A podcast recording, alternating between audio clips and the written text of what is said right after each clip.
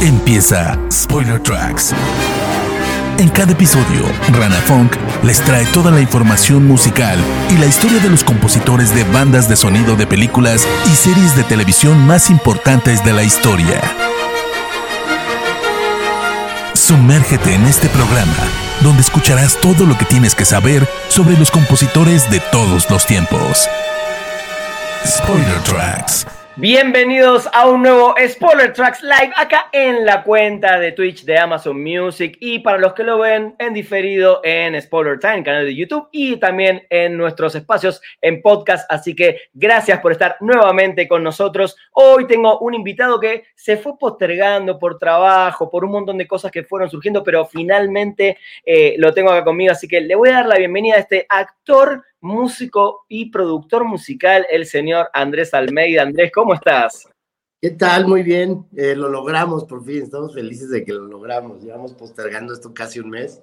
Totalmente. Este, pensé que ya no iba a suceder, estoy feliz de estar por acá. No, lo, bueno es eso, ¿no? Que, que, por suerte, digamos, más allá de todo, las agendas, hay un momento donde siempre van a tener que coincidir y hoy a la distancia y todo, podemos llevar adelante este tipo de programas. Así que gracias, Andrés. Pero bueno, ya que estás, te pregunto, ¿qué pasó en estos días? Porque sé que estás trabajando un montón. ¿En qué, en qué estás exactamente en estos días? Estoy ahorita filmando una película eh, bastante clasificada, es algo de lo que no puedo hablar, de hecho. Ok, pero es una película. Estoy, haciendo una película y bueno, obviamente un poco como, como atañéndonos a, los tiempos modernos, muchas veces hay que hacer cuarentenas, o sea, nos, a nosotros nos, nos, aíslan normalmente en un hotel para poder estar completamente seguros de que estamos eh, sanos, para poder ir a filmar y no, no, no caer en el pésame de, de empezar a contagiar en las producciones que normalmente son grandes, o sea, normalmente estás trabajando con más de 100 personas al mismo tiempo, entonces es importante estar como tratando de cuidarnos todos a todos.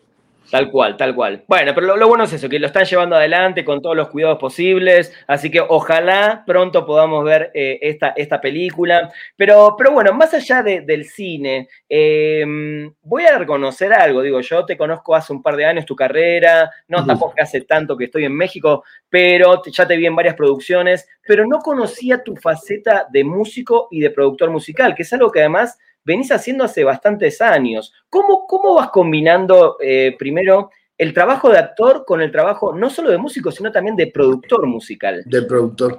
Pues ha sido, ha sido bastante complejo. Eh, de hecho, justamente creo que hubo una etapa en mi vida en la que me dedicaba todavía más eh, de fondo a la producción y, menos a la actuación. Y eso ha ido como, ha ido variando con los años. También fue en algún momento una decisión propia que tuve, sobre todo sobre todo fue una etapa en la que tenía una agrupación que se llamaba Songs for ¿no?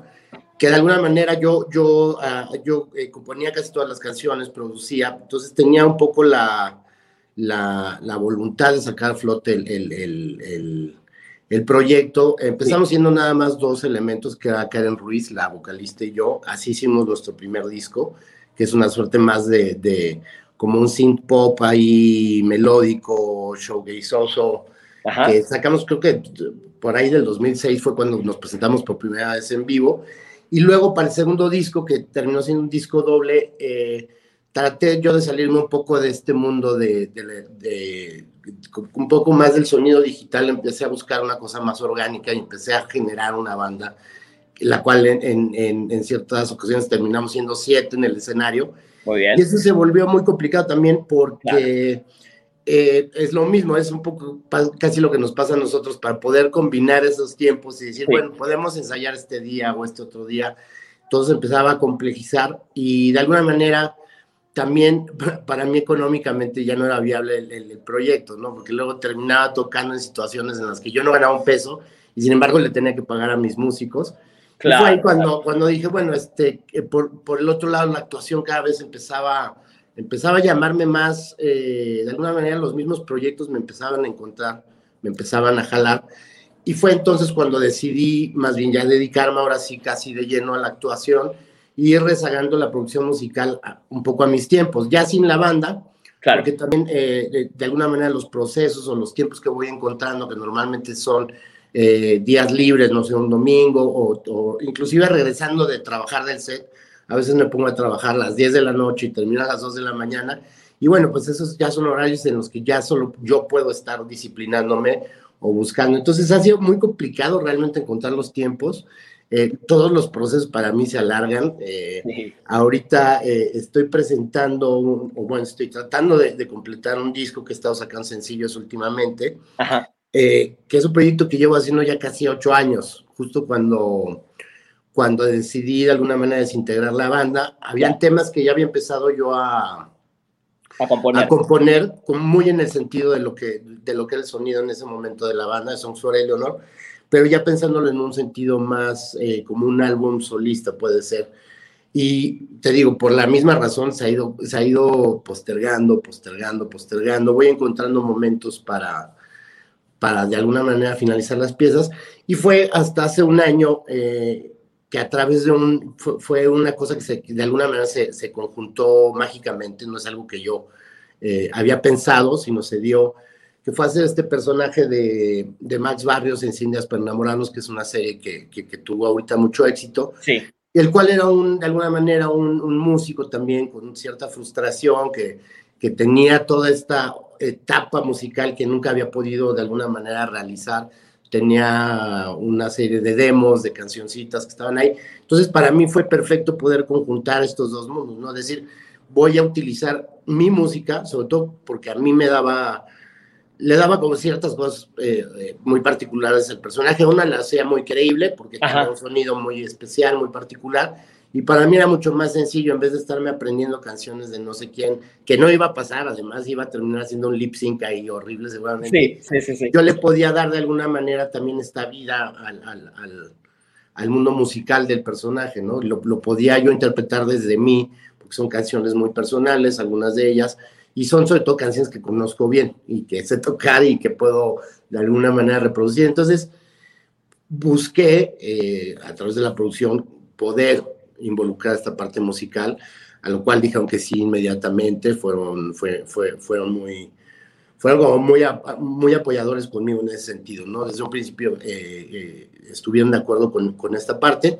Claro. Y para mí también de alguna manera se convirtió en una meta, casi obligación, que una vez eh, integrado este material musical a este proyecto, yo me tenía que imponer el hecho de terminar las canciones, al menos pensar en poder terminar o, contemplar realizar un álbum completo, un, LP completo que será de 12 canciones y que espero poder tener al final de este año, si es que la chamba me lo permite, porque Tal cual. como voy, se van juntando los tiempos. Digo, ya, ya hay cosas muy avanzadas, pero también hay temas que les falta mucho trabajo.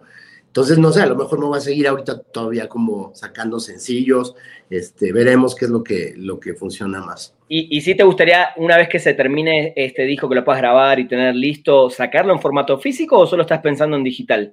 Yo estoy pensando en digital, la verdad es que siento que es un poco obsoleto eh, de alguna manera el, el, formato físico hoy en día. Es algo que, que solo es para... para Quedó para los coleccionistas como... No, yo, yo, veo, yo veo tu colección y, ya vemos, perdón, somos melómanos de, de, hueso colorado y nos gusta tener el objeto. De hecho, el objeto es algo que, que, que, es un fetiche, es algo que, o sea, yo tengo estos recuerdos muy gratos de cuando ibas a la tienda de discos hace años y te podías pasar horas buscando, escuchando, eh, encontrando cosas que nunca habías eh, escuchado antes. Y, pero pues te digo, ahorita no, no creo que vaya a ser la finalidad. También claro.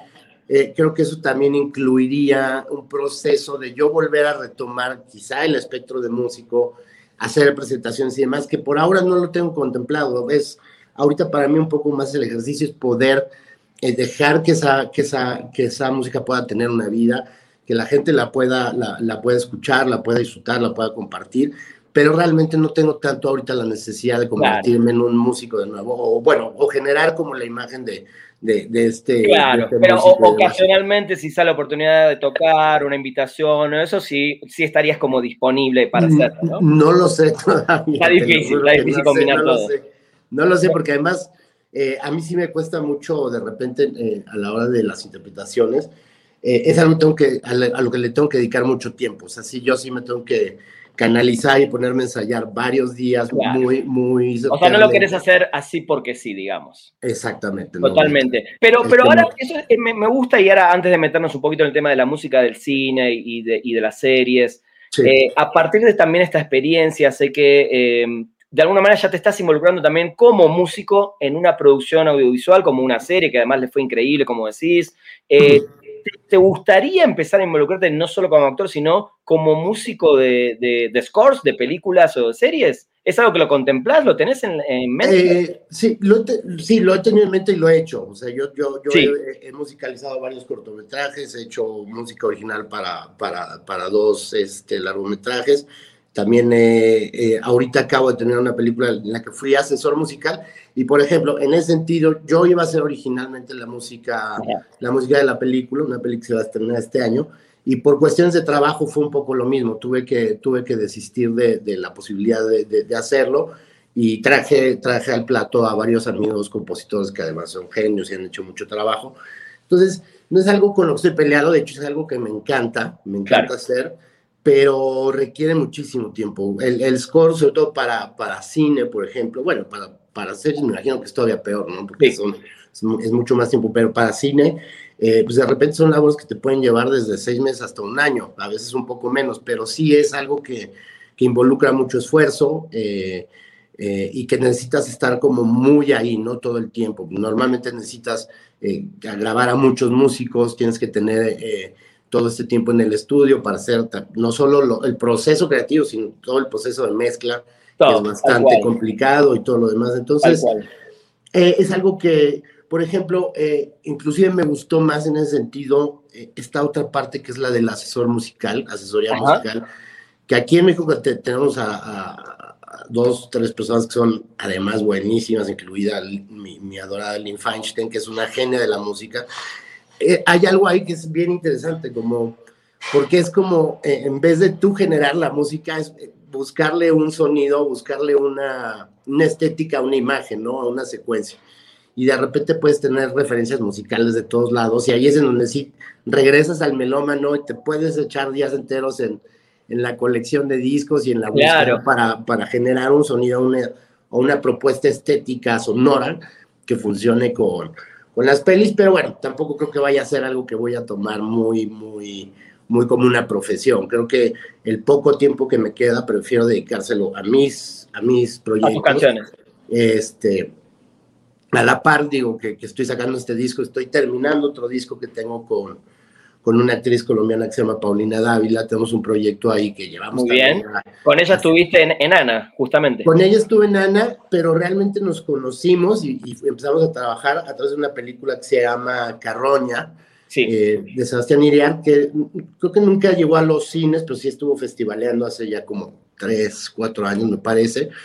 Y ahí fue, haciendo esa película, fue que eh, me enteré yo un poco de su de, su, de su magia vocal, o sea, de la nada me, salió un vozarrón de, estos como antiguos, o sea, no, no te imaginas que sale de, su cuerpo esa voz, entonces empezamos a trabajar desde entonces, y ha sido también a cuenta gotas, porque tanto ella como yo hemos estado muy ocupados, nos juntamos de vez en cuando para, para retomar el, el proyecto, Ahorita justo está, uno de nuestros temas es como eh, la canción principal de, de una película que, que, ella acaba de sacar, se me, se me va a olvidar el, el, título de la película, eh, pero bueno, es la, la, canción que sale en los créditos. Muy bien. Y eventualmente quiero sacar ese disco ya con ella, ¿no? Espero también no, no nos aletaremos tanto, tenemos ya también casi como 10 temas. Bien. Eh, y espero poder sacar eso, sí. Estás a full, estás a full y, y qué bueno, más allá de que decidiste que la parte actoral es más tu profesión y, tu tiempo, qué bueno que le puedas seguir dedicando espacio a la música, porque me imagino por todo lo que me contás y vamos a charlar ahora, es, otra de tus grandes pasiones. Sí, es una de mis grandes pasiones y es algo que, que de alguna manera siento que a mí me equilibra, me, me, completa, es algo con lo que siento que inclusive la capacidad de ser un mejor actor tiene que ver con la posibilidad de poder ser un músico también. Hay algo que siempre se está retroalimentando y que a mí me permite también un poco salir o del esquema o de la idea de que solo soy un actor o de que tengo una profesión, ¿no? O sea, creo que es, eh, hay algo que motiva y que cultivas, eh, que inclusive se vuelve una herramienta para generar personajes, ¿no? Cuando después dar una sonoridad o una coloración o, abstraerlos hacia ciertos lugares que justamente la, la idea de tener otros, estos otros espectros del arte te permiten construir una cosa como más redonda y más, más integral. Totalmente, me, encanta, me encanta. Andrés, vamos a meternos eh, en algunas eh, bandas sonoras, algunos compositores que, elegiste para hablar hoy. Eh, y la primera es Vangelis, ¿no? Con este, para mí, uno de los mejores scores de la historia. Este es, uno de mis favoritos, Blade Runner. ¿Por qué particularmente elegiste este? ¿Cómo te pegó? Cuando viste la película en su momento en el cine o lo descubriste más tarde. ¿Qué onda tu, historia musical también con Vangelis? Sí, no, esta película la vi en el cine, la vi con mis papás. Eh, de alguna manera ellos me, cultivaron mucho como la apreciación por el cine, siempre desde chiquito. Este, me tocó ver muy buen cine, íbamos a las muestras de, cine de, la Cineteca, eh, que también estaban en. Y esta película en particular sí me acuerdo, o sea, hay, una presencia como muy enorme de, todo el espectro, de alguna manera visual, o este universo que sí pudieron de alguna manera crear de una manera increíble eh, en, aquellas épocas. No estoy seguro en qué año la vi, ni, ni si, a lo mejor estoy mintiendo y no la vi en cine, pero lo que sí me acuerdo es que teníamos inclusive la, la la copia de la película en, en Betacam todavía antes del VHS. La antes del VHS. Y es, es, curioso porque yo me hago perfecto de, tenía un, en algún momento tuve un CD de chavo, no, sé qué tan joven estaba, pero tenía un CD que eran de varios, de varias, eh, varios temas de varias películas de, de Vangelis.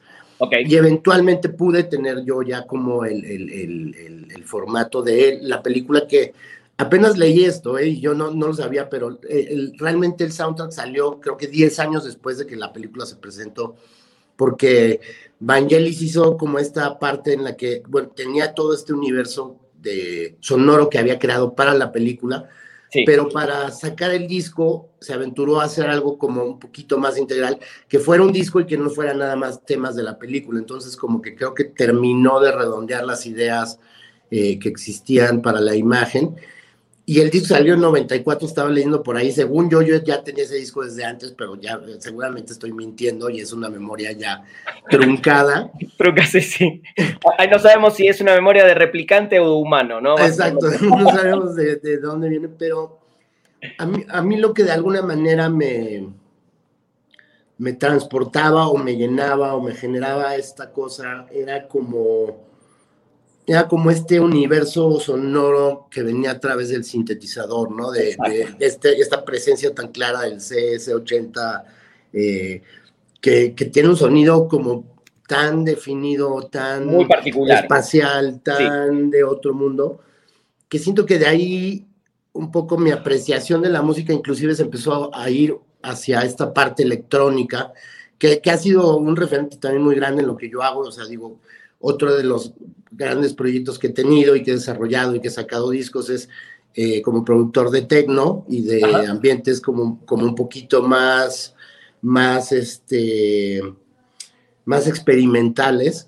Entonces, como que dándole la vuelta a justamente cómo yo llegué a, este espectro o al mundo de los sintetizadores y cómo conviven como dentro de la música, creo que este referente siempre estuvo ahí. Este es uno de los discos que me, inclusive me acuerdo me iba a dormir con él de, de, chavos, o sea, lo ponía ahí como de fondo. Es que es un, es, un, es un, score como muy relajante también, ¿eh? es muy, es ¿no?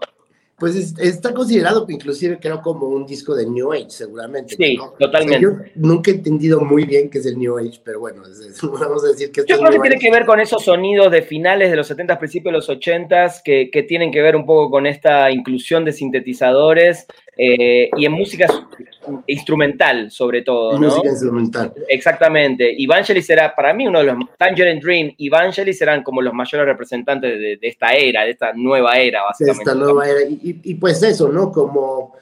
Creo que sí, eh, o sea, tiene la música en sí tiene la capacidad de transportarte, de, de llevarte a universos paralelos, de poder integrarte con, pues con eso, con la idea inclusive del futuro, ¿no? De, de, de, de llevarte así como emocionalmente por, por imaginarios que no existen, que son parte de una realidad alterna. Entonces, creo que eso de alguna manera se quedó muy adentro de mí, ¿no? Como la idea de que la música te pudiera generar esto, que pudiera transportar. Eh, y, te, y, te, diera de alguna manera también una identidad, porque eso es creo que algo que también tiene este soundtrack, es de los, es de los que no puedes dejar a un lado nada más pensando en que eh, en la orquestación o sabes, como en cosas muy, muy, muy, muy definidas, sino justamente es la identidad de que estás viviendo algo único para ti en ese momento.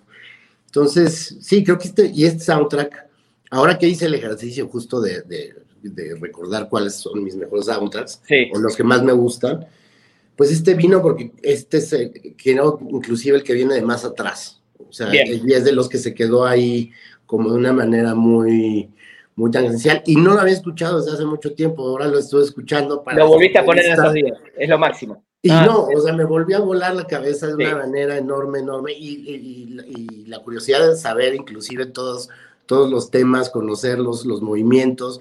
O sea, yo replico con mi voz ya los teclados porque me los sé, me los, tengo como en el hueso. Hay, una cosa muy extraña, te voy a contar una cosa muy rara. En Argentina, en los 80, había un programa de fútbol todos los domingos a la noche que se llamaba Fútbol de Primera, donde pasaban el resumen de los mejores partidos, los mejores goles, etcétera y la música de presentación y de salida de ese programa era la música de Blade Runner, eh, la, que se llama Blade Runner, la que da título. Y yo hasta años después que me metí muy de lleno en el mundo de la música y sobre todo del cine, cuando escuché digo, no, ¿cómo? ¿Cómo esta canción si es de fútbol de primera? Una cosa muy, muy, muy extraña. Pero bueno, eh, eh, ahí como dato curioso. Pero este se volvió, y creo que también, o sea, obviamente la de Carros de Fuego también, que es otro, otro gran... Sí, Carros de Fuego, sí, sí este, eh, soundtracks de Vangelis. También es de estas cosas que ves inclusive en cosas informativas o de, o sea, cosas chiquitas, ¿sabes? Pues, seguramente era muy, no, era, no era caro conseguir los derechos de esa música porque estaba en muchos programas como institucionales, como, como en las cortinillas de entradas y de salidas. Totalmente, totalmente, pero bueno, es, muy divertido. Bueno, nos vamos a, otra cosa y, algo que vi después, y vamos a hablar un ratito en, en otras elecciones que hiciste. Sí evidentemente me di cuenta que te gusta la música también autóctona, ¿no? Bueno, en este caso es Goran Bregovic con Underground. Y cuando lo escuché también, es una película, te, debo confesar que todavía me la debo, es una de las grandes películas que me debo. Eh, ah. pero escuchás la música, esta, esta música circense, esta música gitana, a, lo mano negra, ¿no? Esta combinación de elementos autóctonos muy de Francia, muy de los países del este de, eh, europeo. Balcánicos, sí, totalmente. Exacto. Eh, ¿Desde dónde te pega esto? Y, es algo que también, así como de alguna manera con Blade Runner empezaste a incorporar quizás sintetizadores a tu música o la música electrónica, ¿esto tuvo alguna influencia también en tu música o es simplemente algo que disfrutas eh, auditivamente? Fíjate que no, o sea, yo creo que eh, en ese sentido, y, pero siempre lo he pensado, ¿eh? lo he pensado inclusive cuando, o sea, también escribo, tengo un guioncito por ahí que, que, no sé, porque yo en la mente tengo algo como mucho más balcánico en el sentido, o sea, de como yo exploraría la musicalidad de mi película sería aquí, pero viene de un lugar como un poquito más de, hay una, siento que eh, el, sonido balcánico, esta utilización de metales, sí. tiene una referencia muy directa y muy clara a México, porque aquí tenemos, sobre todo eh, con el sonido de banda, que, que no solo es la banda, digamos, sinaloense, papas, las bandas también de pueblo, eh, las bandas zapotecas, mixtecas en Oaxaca, son orquestas eh, constituidas casi enteramente por, por metales. Y, y un poco la, la, cadencia que se utiliza mucho en, en, México, desde marchas fúnebres hasta festejos, tiene una relación es inmediata y tiene, tiene una como simbiosis integral muy, muy fuerte con, con el sonido de, de, Goran Bregovic, ¿no? O sea, es, tú escuchas la música balcánica y podría ser una de las bandas de Oaxaca enteramente.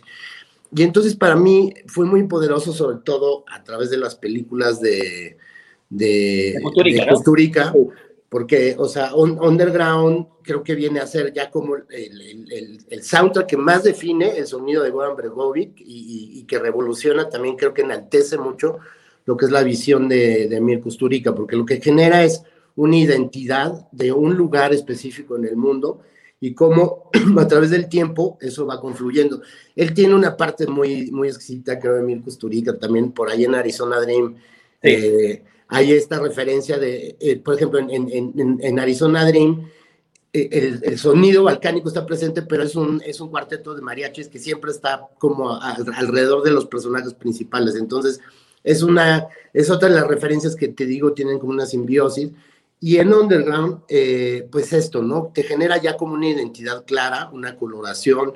Eh, eventualmente me tocó además verlos, eh, a ellos tocar en vivo aquí en, en el festival FICO, que se hizo creo que 2000, no me acuerdo si fue 2003, 2004, los que vinieron, vino Goran Bregovic con The No Smoking Band, que es la banda del mismo Custurica, en, el que, en la que toca su, su, hijo, que es el baterista, y son, son un ensamble grande de músicos. Tú cuando, cuando escuchas estas, estas bandas, como que tienen esta, esta como fuerza o esta como locura, esta como, como, como vida resonante, aquí en México era una locura. Entonces, veías el, lugar en donde tocaron y la gente rebotaba y eso estaba, era todo muy festivo, era como una, una celebración de vida. Eh, y creo que por eso eh, yo tomé esta referencia a, esta película en particular. Me se me hace muy interesante cómo también la música puede generar desde ese lugar como muy autóctono o muy particular te puede alimentar toda una identidad, ¿no? Como te puede abrir el universo de lo que puede ser una, una región específica en el mundo y, obviamente a través de la maestría del cine que es eh, Emil Kusturica, esta simbiosis o esta combinación de, de, la música con la imagen se convierte en algo que siento que proyectan más allá de, de la pantalla, ¿no? Te llevan a, a, a todo, a, toda esa imaginación o es imaginario de alguna manera de, ese lugar en específico. Sí, totalmente. Creo que eso que decís está buenísimo. Por eso decía lo, de los sonidos autóctonos y al rato vamos a escuchar un, par de cositas más que elegiste. Eh, ¿Cómo te transporta? Es, es, increíble cómo la música autóctona definitivamente, y acompañado en este caso de una película, eh, te transporta por completo. Por eso yo siempre digo que el cine es 50% la visual y 50% la música cuando está bien utilizada, sobre todo, ¿no? Totalmente, son, son, son, sí, o sea, son cosas que van así de la mano, pero pegaditas. Y sí, eh, cuando son así de delicadas y tienen esta simbiosis es poderosísimo. Poderosísima, totalmente. Bueno, elegiste acá a un, maestro, eh, Mark Morsbach de, de, Divo, ¿no? Y para la película Life Aquatic, bueno, él trabajó con, en muchas películas de, Wes Anderson, pero contame puntualmente por qué este soundtrack y si eras fan de Divo o nada que ver con Divo acá. Divo, no, nunca fui fan, o sea, de hecho lo conozco, siento, siento que lo conozco poco. Tengo, tengo varias canciones de Divo que me encantan, pero no conozco tanto la trayectoria discográfica ni, ni lo seguí en, algún momento, pero en el caso específico de, de, todo el universo de Wes Anderson, que que bueno, o sea, eh, es, es, complejo y es diferente porque Wes Anderson es una persona que trabaja mucho también con el, con, con, con, la, con las canciones que ya existen, ¿no? Hace como estos soundtracks que, que, se vuelven clásicos y que tienen como una manera de, de puntualizar ciertas escenas, pero eh, siempre hay al lado, o sea, en esta construcción, un imaginario que también tiene mucho que ver con la estética de Wes Anderson, ¿no? Sí. son como eh, toda la, música que genera Divo tiene que ver como con esta eh, cosa que es entrañable, es divertida, es infantil, eh, tiene, tiene todo que ver creo con, con el humor también de, de, Wes Anderson, ¿no? Está como construido de esa manera. Y en el caso específico de Life Aquatic, toda esta, toda esta como imaginario que, que recreó a partir de los sintetizadores que él utilizaba cuando cuando tocaba con Divo, eh, para darle también un poco, eh, eh, o sea, es bien interesante cómo juega la música con, con, la misma estructura de la película. Un poco el sonido de, de, la música es de la película dentro de la película, ¿no? Porque los que lo vieron no lo vieron, ellos van en un barco y en el barco van filmando, van haciendo documentales, y hay un músico que vive dentro del, del, del, del barco y está haciendo la música. Entonces, él juega a hacer la música de ese personaje, ¿no? O sea, es una especie de soundtrack, pero que también entra de esa manera como muy, como muy narrativa dentro de todo lo demás. Entonces, se me hace de una genialidad, eh, temas muy sencillos que genera con, con, los tecladitos y que juegan un poco con esta idea de la acción y, de, de pues de, del documentalista de aquella época, ¿no? O sea, no es atemporal la película, pero sí lo puedes ver ahí como en un, en un eh, principios de los setentas, eh, toda esta era, te, digo, como el sintetizador. Y es algo que a mí me genera también, o sea, me, me da alegría y me, me, da risa y me, me permite, o sea, ese dinamismo de la música también, entrar más en la película, ¿no? Y en la veracidad y en el universo entero. Entonces. Es que sí, y además creo que, creo que justamente Wes Anderson, el general del cinéfilo lo tiene por, por esta cuestión estética, sobre todo, es un tipo que maneja la estética así de una manera casi a la perfección, es un obsesivo. Eh, eh, el tema actoral, obviamente, los actores que eligen, pero no sé cuánta gente realmente le presta atención a todo lo que pasa con la música de las películas de Wes Anderson, no solo con la elección de canciones, bueno, acá hay, canciones de Bowie, hasta hay un tema de, Ennio Morricone con John Baez en la voz, eh, pero todo el score, me acuerdo ahora, se me viene a la cabeza Isla de Perros, la música de Alexander Splat, que además estuvo nominada al Oscar, es una cosa hermosa, es, hermosa, perfecta para cada película. Es un tipo que debe estar como muy, muy obsesionado también, no solo con cómo se ve, sino que cada acorde vaya perfectamente con cada escena que está mostrando en la pantalla. Claro, no, en ese sentido pues es, un, es un gran director integral y todo es parte de... Yo estaba leyendo también que inclusive ellos no se conocían, pero en su primera película, Bottle Rocket, eh, se acercó a la, a la, a la producción y les dejó una cartita que era, eh, no pienso trabajar con nadie que no sea Mark Mothersbaugh en, lo que era el score de su primera película. Entonces, así fue como llegó literalmente la carta a, Mark, la leyó y dijo, ¿quién es este tipo? Qué raro, vio la película y entendió el universo y bueno, wow. hicieron, y fueron muchos soundtracks, ¿no? Los que hicieron eh, continuamente juntos. Creo que tienen también, eso es otra parte que se me hace bien interesante, que a lo mejor no es tanto el caso de de Evangelis en el sentido, eh, pero sí, por ejemplo, el caso de Goran Bergovi con, con Emir Kusturica, y sí el caso de Mark con, con Wes Anderson, que existe. Hay mancuernas, ¿no? Directores, eh, eh, compositores, sí. Una mancuerna, pero que tiene que ver con complicidad y creo que tiene que ver con, con entendimiento y tiene que ver mucho con filosofía de vida, porque si los ves a cada uno en, su espectro, ¿no? A, a, los dos balcánicos y estos dos de acá, eh, o sea, el universo de Mark Mothersbaugh me imagino que es muy similar al de Wes Anderson, o sea, la manera en la que, la que él piensa, o sea, y lo ves también hasta en, los soundtracks que ha hecho para, eh, híjole, de favorita de, de Tim Burton, o sea, hay como todo este mundo, sí. Es como este mundo juguetón, eh, casi infantil, pero con una, con, con una calidad que es fuera de este mundo. Entonces, es interesante ver también cómo esas cómo hay siempre una simbiosis entre esas dos personalidades, ¿no? La del director y la del, la del compositor. Creo que es algo que tiene que haber mucha integridad, mucho juego y mucho entendimiento, ¿no? Para que eso realmente suceda y pueda ser algo que, que se pueda seguir proyectando durante varias, varias oportunidades, ¿no? No solo un soundtrack, sino varios soundtracks que tienen que ver con, esa, con ese juego de esas dos personalidades. Estoy de acuerdo, estoy de acuerdo. A mí, a mí esas mancuernas, eh, que hay, hay varias en la historia del cine, por suerte sigue habiendo, eh, me encantan, esta, es una grandiosa. Eh, vamos a pasar, y acá te voy a confesar que este, Black Hawk Down, es uno de mis scores favoritos de Zimmer. Cuando en realidad cuando uno habla de Hans Zimmer es o Interstellar o, o Batman, o Rey León, etcétera, y nadie nombra en particular este. Yo te voy a decir que hace un par de meses hice un especial de Hans Zimmer eh, y no podía faltar e-, este, este score, eh, porque además solo, no solo siento que es muy experimental, eh, si bien Hans Zimmer es, un tipo bastante experimental en ciertos proyectos, pero también hay una gran colaboración de músicos y hay guitarras españolas, hay toda una cantidad de, justamente música autóctona y por eso me llamó la atención tu elección. ¿Por qué elegiste puntualmente este de Hans Zimmer de Black Hawk Down? Este es un poco raro digo, obviamente, o sea, tendría que haber pasado primero a lo mejor como por, el, por la parte de Passion, porque de alguna manera eh, yo a través de, del, que hablaremos de eso, pero a través del soundtrack de Passion de Peter Gabriel, de, la última tentación de Cristo, eh, tuve,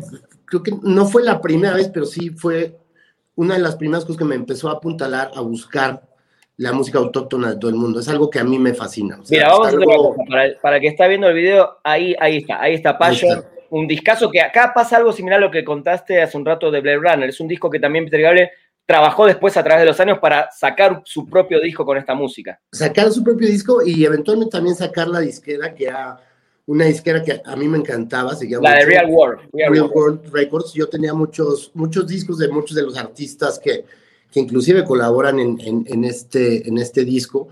Sí. Eh, de alguna manera, eh, tenía algo, obviamente en este disco en particular creo que está más explotada la idea de, todo el norte de África, ¿no? Pero también hay partes que están elaboradas como más hacia, hacia el este, con sonidos de, desde Pakistán, Afganistán, o sea, hay, hay como una simbiosis de varias culturas que de alguna manera, eh, quizá cuando uno está acostumbrado a escuchar la música desde un lugar, eh, no tiene idea de que existen otras cosas que te pueden transportar y eh, desde instrumentos, sonoridades, texturas que, tienen que ver con, con, regiones del mundo que tienen esta música. De alguna manera, este, este disco fue uno de los que a mí me abrió los ojos, me empezó a llevar hacia la búsqueda de ese tipo de música, ¿no? Wow. Perdón, te hago una pregunta, Andrés. ¿A través de la película o después escuchando el disco fuera de la película? No, después escuchando el, disco, porque también esta película también la teníamos por ahí en Betacam, en casa. La película, eh, si bien me gusta, no es algo, o sea, no, tampoco es una película que vi tanto. O sea, una vez que la vi ya me dormí una, una o dos veces antes de terminarla. No estoy diciendo que sea mala. Sí, no, pero que yo era, era joven. Vamos a decirle a la gente que es La Última Tentación en Cristo la película, eh, por si no, no captaron cuál es la película. Exacto. Pero el disco lo escuché de, sobremanera y de alguna manera a partir de ahí, en, en mi búsqueda, en mi, en mi en, mi exploración ya por las sonoridades del mundo, eventualmente terminé muy cercanamente o, haciéndome muy partícipe de la música, por ejemplo, de la India. Eh, eh, eh, a través de varios de los compositores con los que él trabaja, como Shankar o, como Zakir Hussein. Sí, También entré en el mundo de la música de la India y yo empecé casi mi carrera musical como percusionista y particularmente yo lo que tocaba era la música de la, o sea, tocaba la producción de la India, que se llama... Ah, entonces, e, este disco en particular era tu disco. Era, no, el, no mi disco, sino más bien este disco me llevó a buscar, a explorar todo lo demás y todo lo demás ya es un universo en sí que, que sigo adorando y me, me sigue encantando seguir buscando, eh, te digo, estas sonoridades de donde sea que, que vayas o siempre estar investigando como un poco la historia de, la música regional, ¿no? De, de, cada país. Entonces, este disco creo que fue uno de los claves eh, para una generación entera también de, gente que, le gusta la música. Siento que tuvo esta apertura hacia el mundo, ¿no? Fue, fue el disco que, bueno, y esto y la construcción luego de, la disquera y del festival Guma, o sea, como que fueron los que de alguna manera empezaron a darle apertura a, sonidos diversos, a, otros entendimientos de música en todo el mundo, ¿no? Empezar a, ponerlos al frente también, no dejarlos ahí rezagados como en las localidades. Eh, entonces, para mí tiene ese, ese valor porque además fue algo que a mí me construyó una búsqueda musical, que también fue lo que terminó, yo creo, un poco encadenando a que yo ya me dedicara también a, a una vida como músico. Wow, wow, o sea que sí te influyó eh, eh, en todo sentido, a todo nivel. En todo, sentido, sí. No, y además este es uno también de esos discos que a, veces hay gente que le decís, eh, le hablas de, discos, de películas, y no entienden cómo uno después se puede comprar un disco y escucharlos, pero hay algunos puntuales, y este es un caso de que es un disco que sacando el contexto de la película lo pones y también te transmite muchísimo y como decís, ¿no? Y te, te enseña cosas que quizás de otra manera no hubieras llegado, básicamente. Sí, y además es un discazo, ¿no? O sea, creo que. Es un discazo. y bueno, un poco eh, es raro porque escogí Black Hawk Down, porque inclusive yo no, no, lo tengo. O sea, tengo muy claro la primera vez que vi la película eh, y la sonoridad inmediatamente me trajo a este lugar, ¿no? Al, que digo, es este la combinación de los sonidos eh, autóctonos o locales con un score inclusive un poco como más más fuerte, más grande. Y es eh, Zimmer, es electrónica, hay guitarras pesadas por momentos también, pero sin dejar de lado esta parte del desierto africano y todo lo que... Claro, es como, es una combinación ahí increíble. Y entonces, en este, en este caso particular, por ejemplo, en Black Hawk Down, este, más o menos por la época que salió la película, eh, me habían ofrecido eh, hacer el score de una película que no tenía nada que ver con esta, pero que de alguna manera en el momento que medio vi ciertas imágenes de lo que me iban entregando, no sé por qué no podía dejar de, tener en mente este, este soundtrack en particular. Entonces lo conseguí y estructuré mucho de, de, o sea, de una búsqueda sonora a partir de este disco eh, o, este score en particular, ¿no? También en un sentido ya más pragmático de entender cómo se, cómo se genera o cómo se evoluciona, eh, porque en el, en el, sentido de este, de este soundtrack en particular, sí es un soundtrack muy, muy claramente, ¿no? Sigue teniendo estructura, eh, una estructura muy, muy musical, narrativa que va llevando y va apoyando eh, la imagen sí, sí. en un lugar muy de soundtrack, ¿no? No hay, no, hay, no hay confusión en el que de repente un tema podría ser un tema que escucharas en casa, ¿no? Es un soundtrack, ¿no? sí, sí, es la música incidental 100%, digamos. Era un soundtrack que a mí me generaba algo padre, que, que me, me, daba como esta emoción me, y me daba como, como, no sé, una sensación como, como específica. Entonces, lo puse porque es un soundtrack quizá el único que realmente he estudiado estructuralmente, musicalmente. O sea, que sí traté de, de, resolver los, el cuestionamiento de cómo construyó cada cosa, y qué elementos está utilizando. Traté de replicarlos. Eventualmente esa película nunca sucedió, bueno, para mí, o sea, musicalmente no, pero sí logré, no sé, desarrollar yo creo que al menos unos cinco temas eh, muy basados en el sonido de Hans Zimmer de esta película en particular. Quiero escuchar eso, ¿se puede escuchar en algún lado? Eh, no, no está en ningún lado. y, lo tengo que buscar porque ya está perdido en, esa, en la oh. computadora de hace no sé cuántos años. Pero suena, este, interesante. Ojalá si algún día lo, lo llegas a, conseguir, me, avisas. O, a reutilizar, ¿no? ¿Quién, quita y, me sirve para otro, a otro proyecto en algún momento? Totalmente, totalmente, totalmente. Para cerrar, bueno, un poquito con la sección de los compositores, eh, este ya es un clásico, eh, bueno, obviamente no, no solo Morricone, sino la misión, ¿no? Para muchos, uno de los mejores scores de, también de la historia. Eh, y mira qué casualidad, hace muy poco, fin, fin, fin de año pasado, tuve la suerte de entrevistar a Cliff Martínez, eh, compositor de muchísimas películas. Sí, sí, lo conozco, sí. Bueno, y justamente eh, le mostré unos discos, al final le hice una dinámica que le mostré discos. Uno de los que les mostré fue Blade Runner, eh, y me dijo, qué casualidad que ese disco lo acabo de escuchar anoche, me encanta, etcétera, hablamos de ese. Y le mostré este, y también me dijo algo similar, ¿no? Uno de sus favoritos, y la canción de Gabriel Floats, ¿no? La flauta de Gabriel, es una de sus favoritas de la historia. Eh, ¿Qué onda? ¿Por qué elegiste este en particular de Morricone? Eh, ¿Tiene que ver un poco también con esto de la música autóctona? Eh, sí, pero esto creo que viene un poquito de antes, porque este disco, este sí me acuerdo muy bien que lo tenía desde, desde más chavo, no sé si inclusive antes que Blade Runner, pero es más o menos de la época de cuando tenía el disco de Blade Runner. Era un disco que de alguna manera también ponía de niño para irme a dormir o escuchaba seguidamente como en cuarto cuando me ponía a hacer cosas, había, creo que este va más allá de lo autóctono, creo que es un disco nada más que me transporta, que me, me, me genera mucha paz en muchos sentidos, ¿no? Inclusive no había hecho un análisis yo, sino hasta ahora de realmente cómo está compuesto el, eh, todo el score, o sea, cuáles son los elementos realmente que, que están en juego, ¿no? Como, Porque también es muy perfusivo como, hablabas antes. Hay una cosa muy percutiva que te digo, que eventualmente terminó siendo lo que a mí me llevó a la música, ¿no? La percusión es lo que de alguna manera a mí me, me dejó entrar primero a la música, jugar con ella, entenderla y después evolucionar hacia otra cosa, pero hay esta parte muy percutiva, autóctona, pero también hay esta otra parte que es, eh, que es casi celestial, ¿no? Que, que, tiene estos elementos que Morricone puede llegar con, con una grandiosidad a, a hacer composiciones que no sé, esta de, de el oboe, ¿cómo se llama la, canción?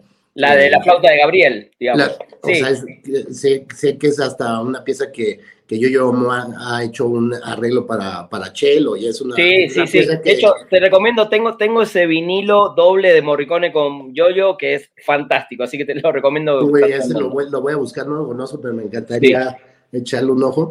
Entonces, esto creo que sí, este soundtrack es más, es algo que llevo dentro desde de toda la vida, o sea, es, también eh, hay algo curioso que, que siento que, que, me pasó quizá más de niño, o no sé si era una cosa como que, que, sucedió más en los noventas, que la gente sí compraba los soundtracks, o sea, sí, tenía como este gusto por, por tener la música de las películas. Siento que ya no sucede tanto ahora. Uh, hay, hay, un, revival. Y mira, te voy a decir exactamente cuándo se empezó a dar ese revival. Justamente hablando de Cliff Martínez con el soundtrack de Drive. The Drive, sí, Ahí volvió otra vez el renacimiento de querer comprar. Y de hecho, muchas compañías en estos últimos años, incluida Mondo, que se hizo muy famosa, eh, no solo relanzan viejos soundtracks con un arte nuevo, sino que hay todo un mundo nuevo de coleccionismo de soundtracks a partir del The Drive. Qué maravilla. Yo de eso, o sea, Drive sé, que eso se convirtió en un soundtrack que todo el mundo quería tener. Sí. Porque de ahí todo lo que ha hecho Cliff Martínez también, porque tiene una, tiene, al menos también tiene esta como casi novedad, que sí tiene un sentido casi de pop, la, música que a veces él que hace, ¿no? La música que puedes, inclusive no relacionar con la imagen, es una música que puede existir por sí, por sí sola. Tal cual. Pero eh, no sé, eh, eh, creo que tenía yo muchos soundtracks de, más, de, más de chavo, tenía muchos. Estos dos en particular, de Mission y, y Blade Runner, eran los que más escuchaba y escuchaba y escuchaba y escuchaba. También ahora que, reviví eh, este soundtrack, me sé todo, o sea, me sé los movimientos, me sé cómo, cómo van este, cada elemento, cómo va entrando, cómo se va mezclando. Eh, y ya, yo creo que es más bien uno de estos soundtracks que es tan poderoso, es tan grande, es tan... Clásico, es clásico, es clásico. Que, que, es una música que existe, que existe para escucharse. sí. No solo para verla en el cine, sino para escucharse también. Tener esa, esa apreciación y esa experiencia de, de, de, ponerlo en tus bocinas y que explote, ¿no? Todos los sonidos, toda la, la profundidad. es bellísimo, es bellísimo ese, ese soundtrack. Totalmente. Déjame recomendarte antes de pasar a, la dinámica del versus eh, algo mucho más moderno. No importa si la película te trae o no, tiene que ver con Black Panther, la película de Marvel. Eh, pero la música es de Ludwig Göransson y el tipo se fue a, estudiar a África un montón de cantidad de sonidos diferentes de diferentes países de África, del sur, del, de Sudáfrica, sobre todo del sur de África, eh, y te lo recomiendo mucho porque es un soundtrack muy, muy percusivo eh, y moderno a la vez, obviamente, pues una película de hace tres años atrás, cuatro años atrás, así que te, te, lo recomiendo mucho y te recomiendo mucho a Ludwig Göransson, que además es un es un sueco que se puso a trabajar con Childish Gambino, o sea, se metió en el mundo del hip hop y está haciendo música fabulosa, ¿no? No solo en el mundo de la música de películas y series, sino también... Sino también en la música. Lo voy a buscar, sí, lo voy a buscar. De hecho, la, la peli sí la vi, no me acuerdo de... Fíjate, no tengo tanto esta presencia del soundtrack. Sí me acuerdo que había una cosa muy africana, padre, pero pero le voy a dar una revisitada porque no, no lo tengo como para nada fresco el soundtrack de esa te lo, te lo, recomiendo. Andrés, llegó la parte del versus. Eh, te voy a poner dos imágenes en pantalla eh, que tienen que ver con cosas de música, de cine, etcétera, y vas a tener que elegir una de las opciones y el por qué. ¿Estamos? Vamos con la primera, y esta es la clásica para cualquier rockero, a algunos les gusta, a otros no, es los Beatles o los Rolling Stones. Híjole, pues, es, como, es como decidir entre papá o mamá, ¿no? tal cual, tal cual. Pero este siempre uno tiene un pequeño favorito. Este, híjole, es que es complejillo. Yo me iría por los Beatles, definitivamente. Y estuve a punto de decir los Rolling Stones. O sea, es que es así de compleja la pregunta. Pero a ver, ¿qué, lado tuyo? Viste que en los dibujitos animados está el, angelito y el diablito que te hablan. ¿Qué lado tuyo y por qué te, tira, te tiraría más para los Stones y cuál te termina diciendo por los Beatles? Es que eh, los Stones, o sea, que no, no, es que me, no, es que me encante toda su discografía ni toda su música, pero las, las dos canciones que me encantan de ellos, creo que las he escuchado más que cualquier canción de los Beatles, que es, que, es uh, Painted Black, es como una de las canciones que más he escuchado ya en mi vida. Y los Beatles, fíjate que es algo que a pesar de que siempre es, parte de, está ahí, mis padres eran fans y todo, pero nunca, nunca fue una banda que escuché tanto, yo creciendo y nada, no, o sea, hasta mucho después empecé a escuchar cosillas que me encantan, ¿no? Eso, sí. Cada que lo escucho me, entiendo más y, me transporta más, pero inclusive ninguna de estas dos bandas creas que, que son tan de, de mi devoción, ¿eh? que las tengo ahí o que las, las escucho este, cotidianamente para nada, ninguna de las dos. Está bien, está bien. Está perfecto. No, yo, a mí también me pasa lo mismo. También creo que los tengo un poquito en un escalón más alto a los Beatles por ciertas cosas que creo que le dejaron a la música en general, pero tampoco son ni de mis 20 bandas favoritas de la historia, pero bueno, siempre creo que está buena la, comparación. La, comparación. Sí, a ver, te voy a poner dos directores en pantalla y la pregunta es, eh, como director, ¿cuál disfrutás más de sus, eh, cuáles películas disfrutás más de estos directores, básicamente? Y uno es Cuarón y el otro es González Iñárritu. Híjole, este... Eh, es que disfruto muchísimo de los dos, son, son, son, eh, son, siento que estilos distintos, pero inclusive, este, a mí la, la, película que más me gusta de Cuarón, que es Children of Men, siento que tiene mucho que ver con, con la, la narrativa y manera de filmar de, de entonces por, por ahí hay una cosa como Wow. O sea, ¿sentís que hay una influencia de Iñárritu en esa película de Cuarón? Yo siento que es la que más se parece al estilo de, de, Alejandro. O sea, no, no, sin ser ni una copia ni una referencia directa, pero, pero bueno, yo, o sea, también eh, trabajé con Cuarón hace años, es, es, una persona que adoro, hicimos Tu Mamá también, que es una película que además me fascina también. Eh, entonces hay esa, hay esa, hay esa cosa, pero últimamente he estado viendo mucho de nuevo todas las de Iñárritu. ¿Y cuál es tu eh, favorita de Iñárritu? Berman, por mucho, o sea, se me hace una, una genialidad. Creo que estamos coincidiendo demasiado. Mira, te voy a decir algo muy raro que acabas de decir. Children of Men es mi película favorita de Cuarón, se me hace una cosa espectacular. Y a mí como director, a mí me gusta más Iñárritu. Creo que las películas de él me llegan mucho más, sobre todo Berman, Amores Perros en su momento, eh, y ahora que decís esto, nada, mis conexiones, nunca, nunca relacioné Children of Men con Iñárritu en la manera que lo estás diciendo y ahora que lo decís, tiene mucho sentido lo que estás diciendo. No, porque además hay, hay, una, hay una historia, por ejemplo, el, cuando hicieron Children of Men, eh, la editó un amigo mío que se llama Alexandro Alderete, y había sobre todo esta secuencia... ¿La del auto que va para atrás? Eh, bueno, esa es una, es una bestialidad, que hicieron todo este mecanismo para poder hacer el plano secuencia. No, pero más hacia el final hay, una, hay un plano secuencia en el que recorren casi toda la ciudad, van cruzando cohetes, explosiones y todo lo demás.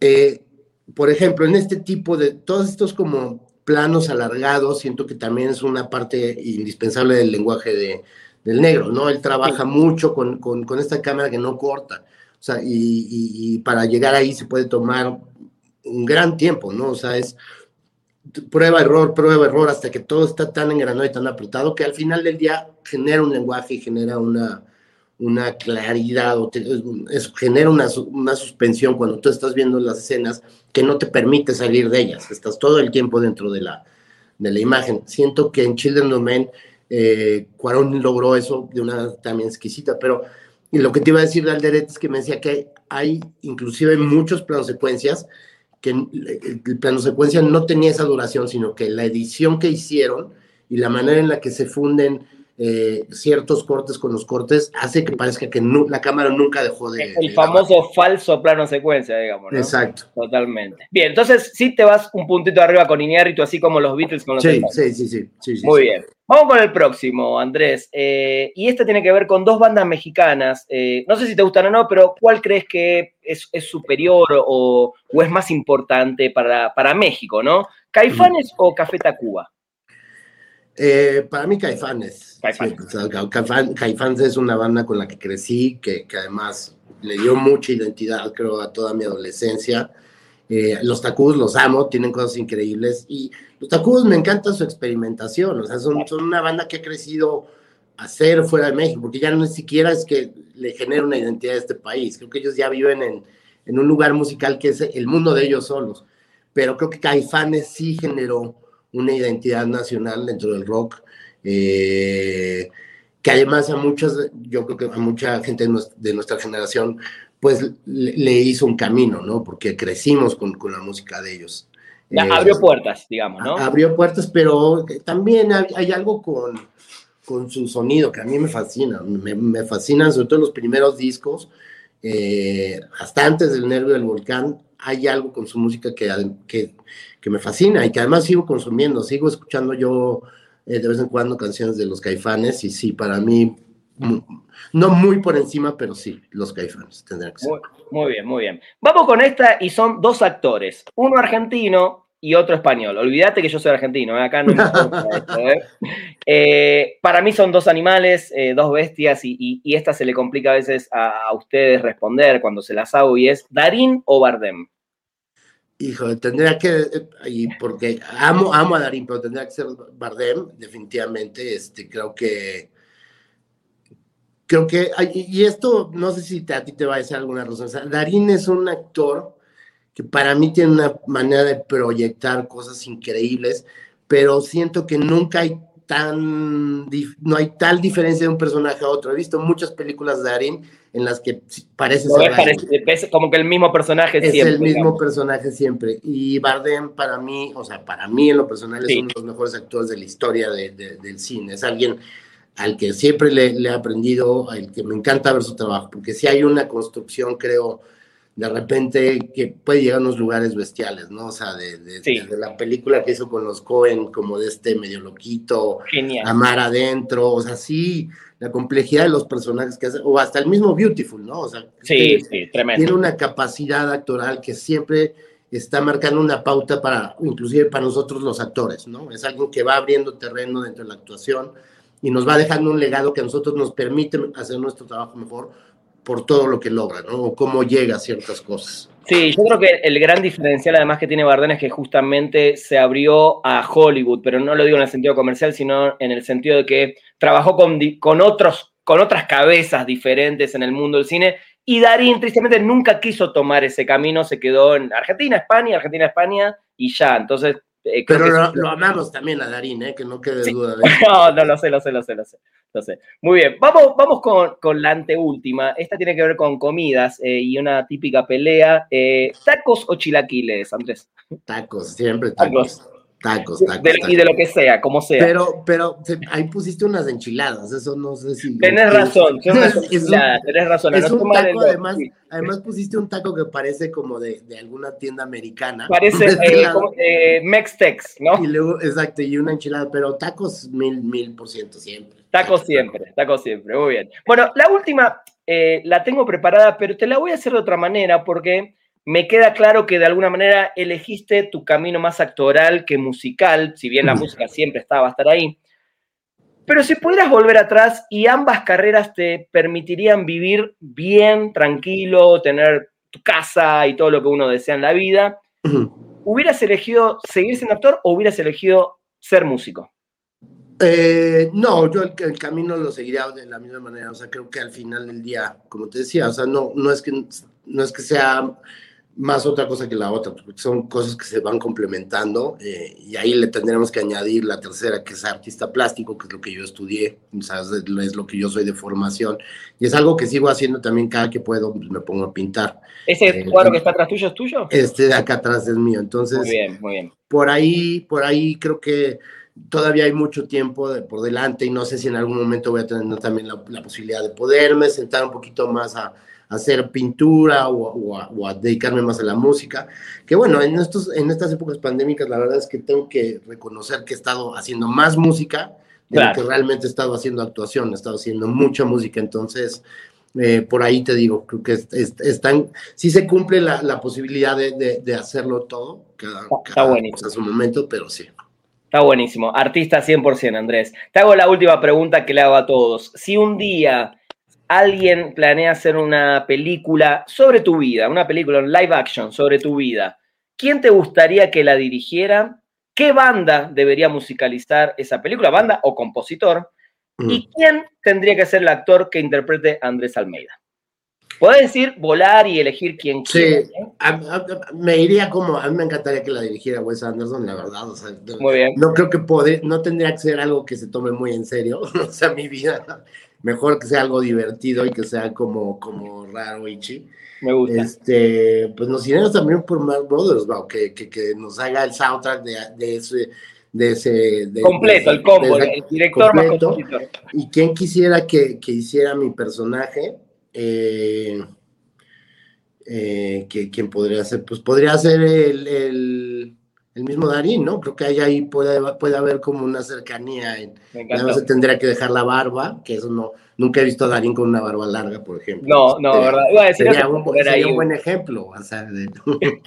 Totalmente, me encantó, me encantó Andrés, buenísimo, te agradezco mucho. Eh, en cada programa, bueno, recomiendo un soundtrack o un score, en este caso, como hoy acaban de eh, salir la noticia que se viene la parte 2 de Attack the Block, una película fascinante, muy buena, ya tiene sus, sus 10 años, si no me equivoco, sus 8 años. Eh, recomiendo, lo pueden conseguir el Attack the Block, el score en la tienda de Amazon Prime Video. Andrés, eh, un placer enorme escucharte, verte, tenerte acá. Ojalá volvamos a repetir más adelante con otros programas para hablar de música, de cine y de muchas cosas más. Ojalá, muchísimas gracias por la invitación y, y por este tiempo que la verdad lo pasamos. Se gozó, se gozó sobre todo regresar a esta parte del soundtrack que, que llevaba un rato sin escucharlo, sí tener la oportunidad de darles una revisitada fue algo que de verdad disfruté muchísimo. Entonces, también gracias por la oportunidad de, de revivir esa parte de mi vida que, que, es padrísimo. Me alegro mucho. Bueno, tu música en YouTube, en Spotify, en Amazon Music, sí, en, en, en todos los canales como Andrés Almeida y ahí está en todos lados, están los videos en, en, YouTube y en Spotify estoy como Andrés Almeida. Ahí están los sencillos que he estado sacando y algunas de las cosas anteriores. O si no, también buscan Songs for Eleanor y también les van a aparecer los discos anteriores. Buenísimo. Andrés, te mando un abrazo enorme, cuídate mucho. Abrazo, gracias. Gracias a todos, gente. Esto fue un nuevo episodio de Spoiler Tracks. Nos vemos, nos escuchamos la semana que viene. Adiós. Esto fue Spoiler Tracks. Los esperamos en el próximo episodio con más información y la música de los mejores compositores de bandas de sonido de películas y series de televisión de la historia. Spoiler Tracks.